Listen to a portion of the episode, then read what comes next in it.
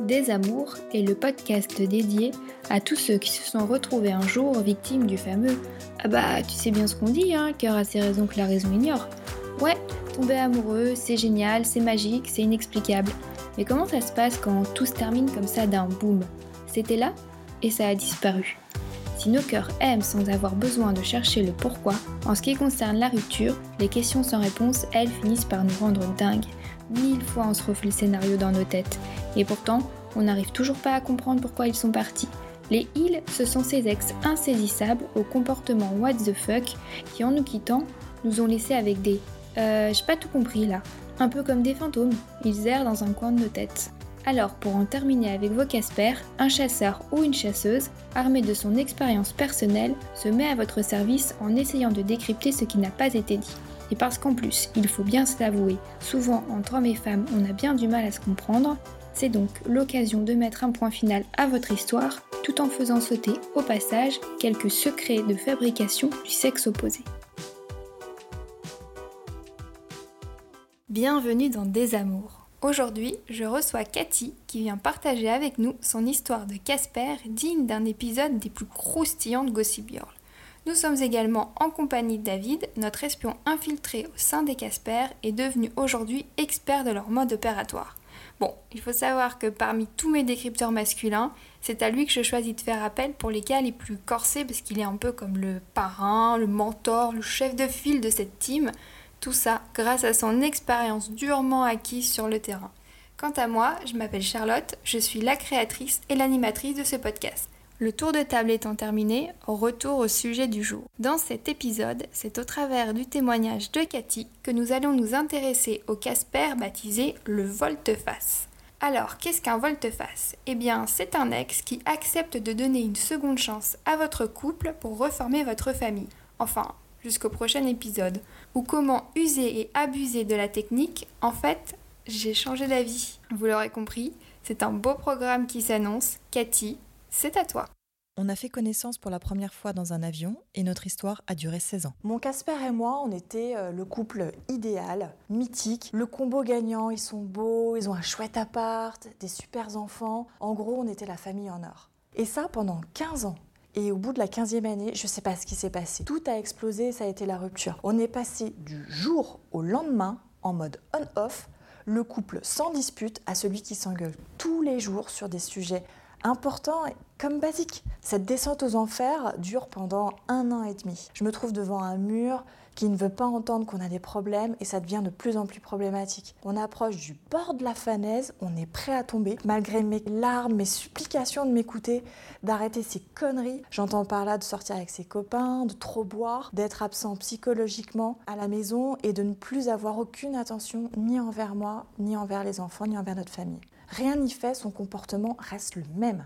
Il ne se remet pas en cause une seule seconde. Son seul intérêt, c'est de faire la fête et de ne pas être avec moi. On est arrivé au bout. Mais je ne m'avoue pas vaincu. J'abats ma dernière carte lorsque je lui propose d'aller voir un conseiller conjugal. Bon, je dois insister pour qu'il y aille. Mais il finit par y aller. Mais malheureusement, il joue pas le jeu de la thérapie et euh, il se contente juste de faire du présentiel. Pour vous illustrer à quel point il réalise pas la situation dans laquelle on se trouve, un jour dans la salle d'attente de la psy, il me sort on en a pour combien de temps Parce qu'après, je dois sortir avec mes potes. Et là, je suis anéantie. Je me dis, on n'y arrivera jamais. Après un long combat, je finis par rendre les armes et je quitte la maison en lui disant je veux une autre vie. On ne se supporte plus. Malgré tous mes efforts, on est arrivé à un point où je suis tellement mal que si je ne le quitte pas, je vais tomber dans la dépression.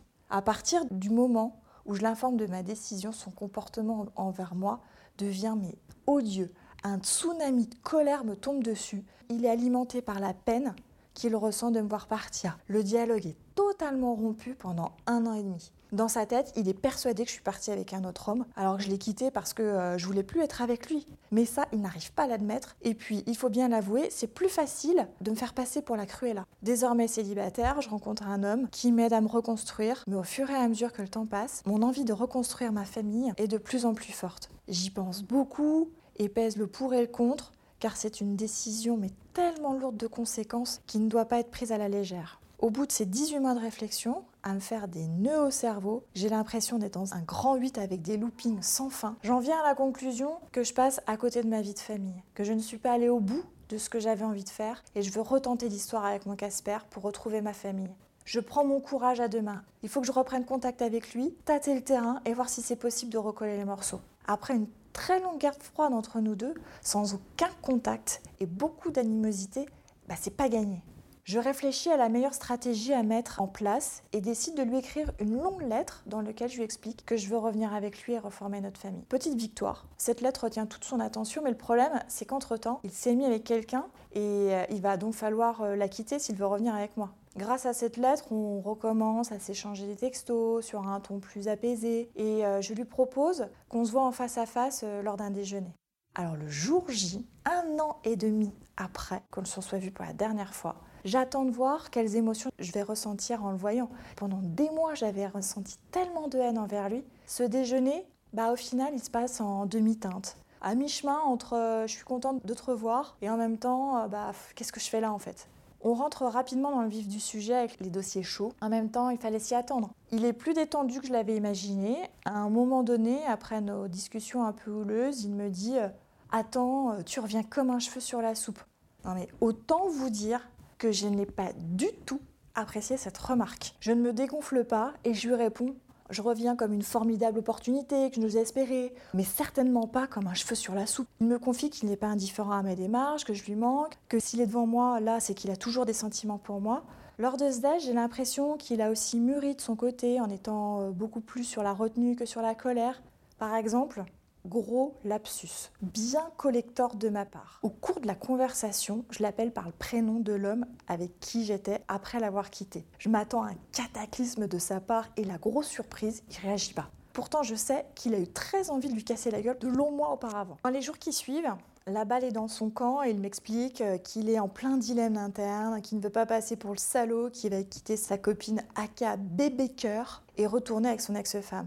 Donc il a besoin de quelques semaines de réflexion et au final, banco, il veut reprendre notre histoire là où on l'a laissée. Par contre, il ne sait pas comment quitter bébé cœur. Je prends alors sur moi et me retrouve, je ne sais comment, à jouer la bonne copine pour l'aider à larguer cette fille. Il la laisse tomber en quelques jours d'une façon un peu brutale à mon goût. La pauvre, elle comprend pas ce qui se passe car c'est arrivé d'un coup, sans crier gare, et elle ne comprend pas pourquoi il revient avec moi alors que pendant des mois, il a été lui dire que j'étais la véritable Cruella. Elle décide de ne pas lâcher l'affaire et le mettra sous pression en continu. De notre côté, très rapidement, on se remet ensemble, on reprend notre vie de famille telle que je l'avais rêvée. Mais très rapidement également, nos vieux démons reviennent polluer nos retrouvailles et nos engueulades passées reprennent de plus en plus belles sur les mêmes sujets qui n'ont pas été digérés. Et un sujet supplémentaire et non des moindres, qui est qu'il ne me pardonne pas d'avoir une histoire avec un autre homme que lui. Il ne supporte pas qu'un homme ait posé ses mains sur moi. S'ensuit des discussions et des engueulades sans fin avec des problématiques où on ne trouve pas de réponse et force est de constater que ce ne sont pas les retrouvailles chaleureuses que je m'étais imaginées. Pire que tout, cette jalousie envers l'homme que j'ai connu, ajoutée aux rancœurs passées, rend la situation encore pire qu'avant. Dix jours après s'être remis ensemble, il décide d'une façon unilatérale de mettre fin à notre histoire en me l'annonçant, attention, grande classe, par téléphone. Voilà la scène. Nous sommes en train de discuter et je lui dis Ça y est, on a fait le plus dur, maintenant on n'a plus qu'à profiter de notre bonheur. Et en réponse, j'ai droit à euh, Je ne vois pas les choses comme ça, je ne vois pas le bonheur, je n'arrive pas à tourner la page. Je lui demande s'il est en train de m'annoncer que c'est fini entre nous. J'entends un oui. Je lui demande de me confirmer. Ça veut dire que tu me rends ma liberté et que je peux être avec un autre homme. Ça me fait bizarre de le dire, mais oui, c'est ça. C'est donc la fin de notre histoire. J'ai beaucoup de mal à encaisser et puis, surtout après ça, j'apprends qu'il est reparti avec la fameuse bébé cœur qu'il avait au passage laissé tomber comme une vieille chaussette. Ah, je vous l'avais dit, hein on est vraiment sur une histoire avec euh, une intrigue euh, digne d'une série télé. Amour, séparation, rebondissement, retrouvailles, et puis boum, le stop qu'on n'avait pas vu venir, le package complet. Mais là, vraiment, la réaction du Casper à la fin, elle est juste incompréhensible. Et je suis vraiment curieuse de connaître les pistes d'interprétation que tu vas nous proposer, David. Hein. Juste avant ça, Cathy, quelles sont les questions précises auxquelles tu aimerais avoir une réponse de la part de l'expert? Alors la première, ce serait pourquoi avoir fait le plus dur, c'est-à-dire prendre la décision de retourner avec moi, laisser tomber euh, bébé cœur, et au moment où il ne reste plus qu'à profiter, pourquoi est-ce qu'il est retourné avec elle? Et deuxième question, pourquoi il nous a pas laissé plus de temps pendant notre période d'essai pour réessayer ensemble? Au bout de 10 jours, il dit euh, stop, c'est fini. Enfin, je veux dire, une période d'essai, c'est plus long, quoi. Enfin, sauf quand c'est un CDD. Ouais, voilà, c'était de l'intérim. hein. Alors David, on va laisser ta magie opérer. Déchiffre-nous tout ça et éclaire-nous sur les zones d'ombre parce qu'ici, il y en a quand même pas mal. Alors, avant de répondre à tes deux questions, qui sont assez proches l'une de l'autre au final, c'est vrai que vous êtes quand même restés 15 ans ensemble. Donc, si je me trompe pas, il avait quel âge quand ça s'est passé? Enfin, vous aviez quel âge? Bah, moi 40 et lui 39. D'accord. C'est un point clé. En fait, je l'ai, vu sans savoir vraiment si on était là. Mais je me suis dit, oh là, ça sent quand même pas loin de la crise de la quarantaine. Bon, ça n'a pas loupé. Après, pour éviter que cette tempête ou que ça dérive tôt, cette bascule euh, autour des 40 ans, c'est de régulièrement faire des petits piqûres de rappel pour rappeler à la personne euh, ce qu'il risque de perdre. Bon, la bonne nouvelle, c'est qu'on peut rester 15 ans avec quelqu'un et que ça se passe très bien. Donc ça, c'est quand même un- une good news.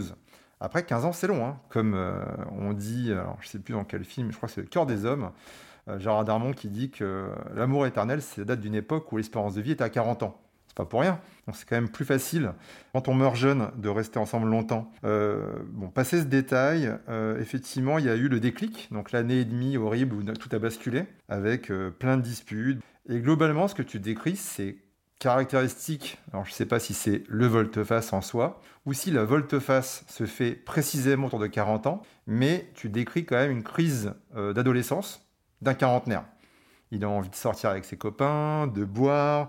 Bon, après, je passerai, on y reviendra sur le fait d'appeler sa copine bébé cœur, mais bon, quand je parle de crise d'ado, c'est pas mal. Du coup, effectivement, bah, toi, tu avais un mec, un mari, finalement, tu vis avec un ado.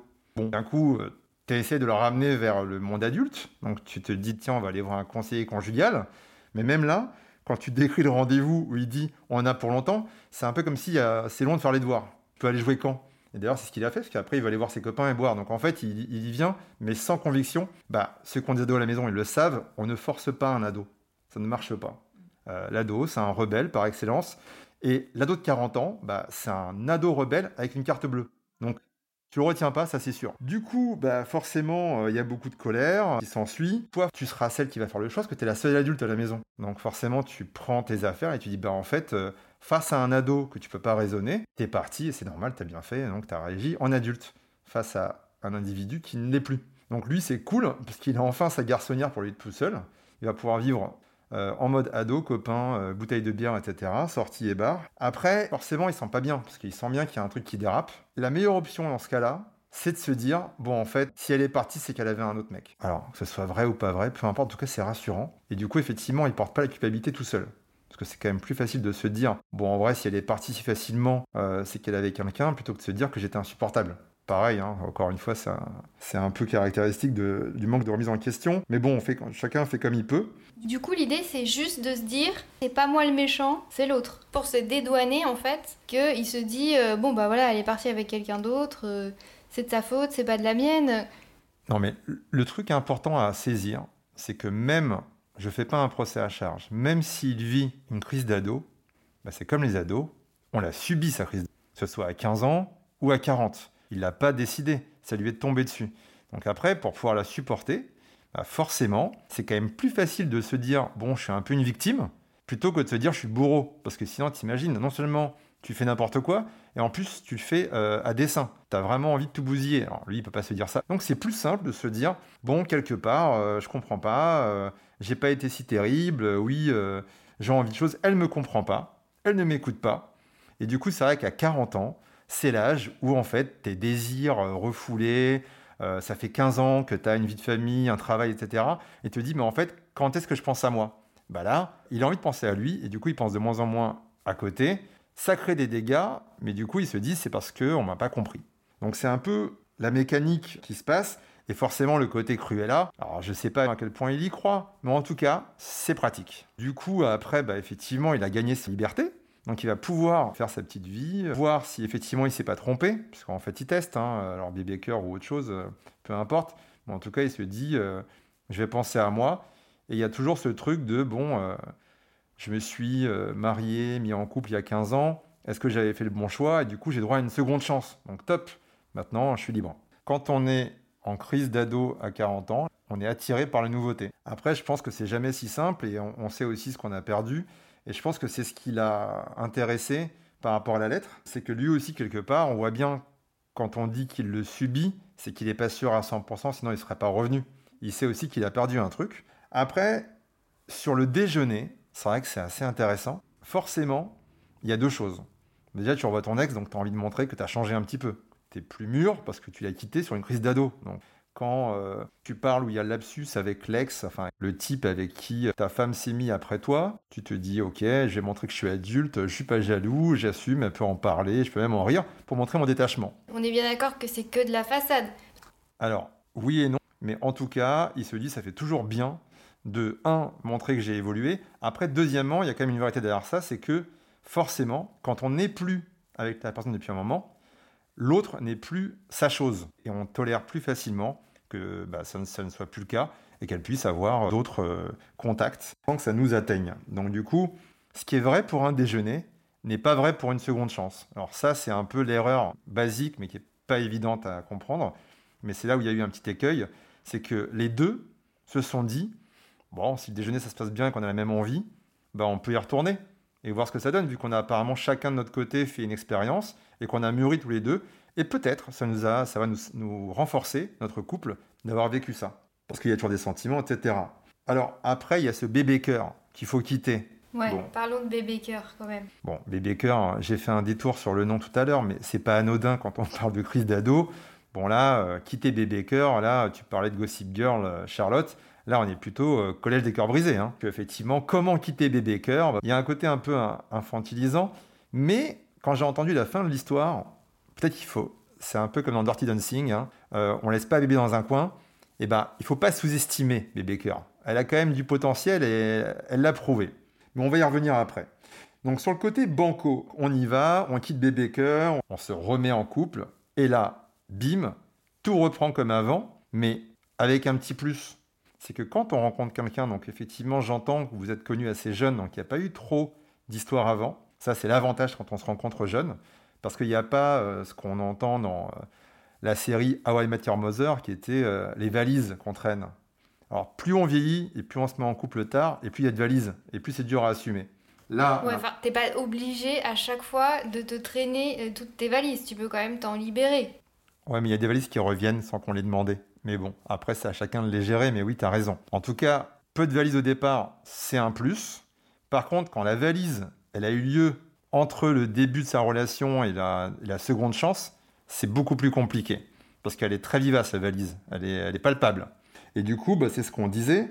Quand il a fait l'essai de cette seconde chance, ce qu'il arrivait à faire au déjeuner, c'est-à-dire avoir de la distance et se dire que sa compagne avait eu euh, des relations avec un autre homme, là maintenant au quotidien, c'est que autant quand tu fais un déjeuner, tu repars et puis tu oublies, mais là, à chaque fois qu'il voit sa compagne, il y pense. En fait, ça devient une obsession.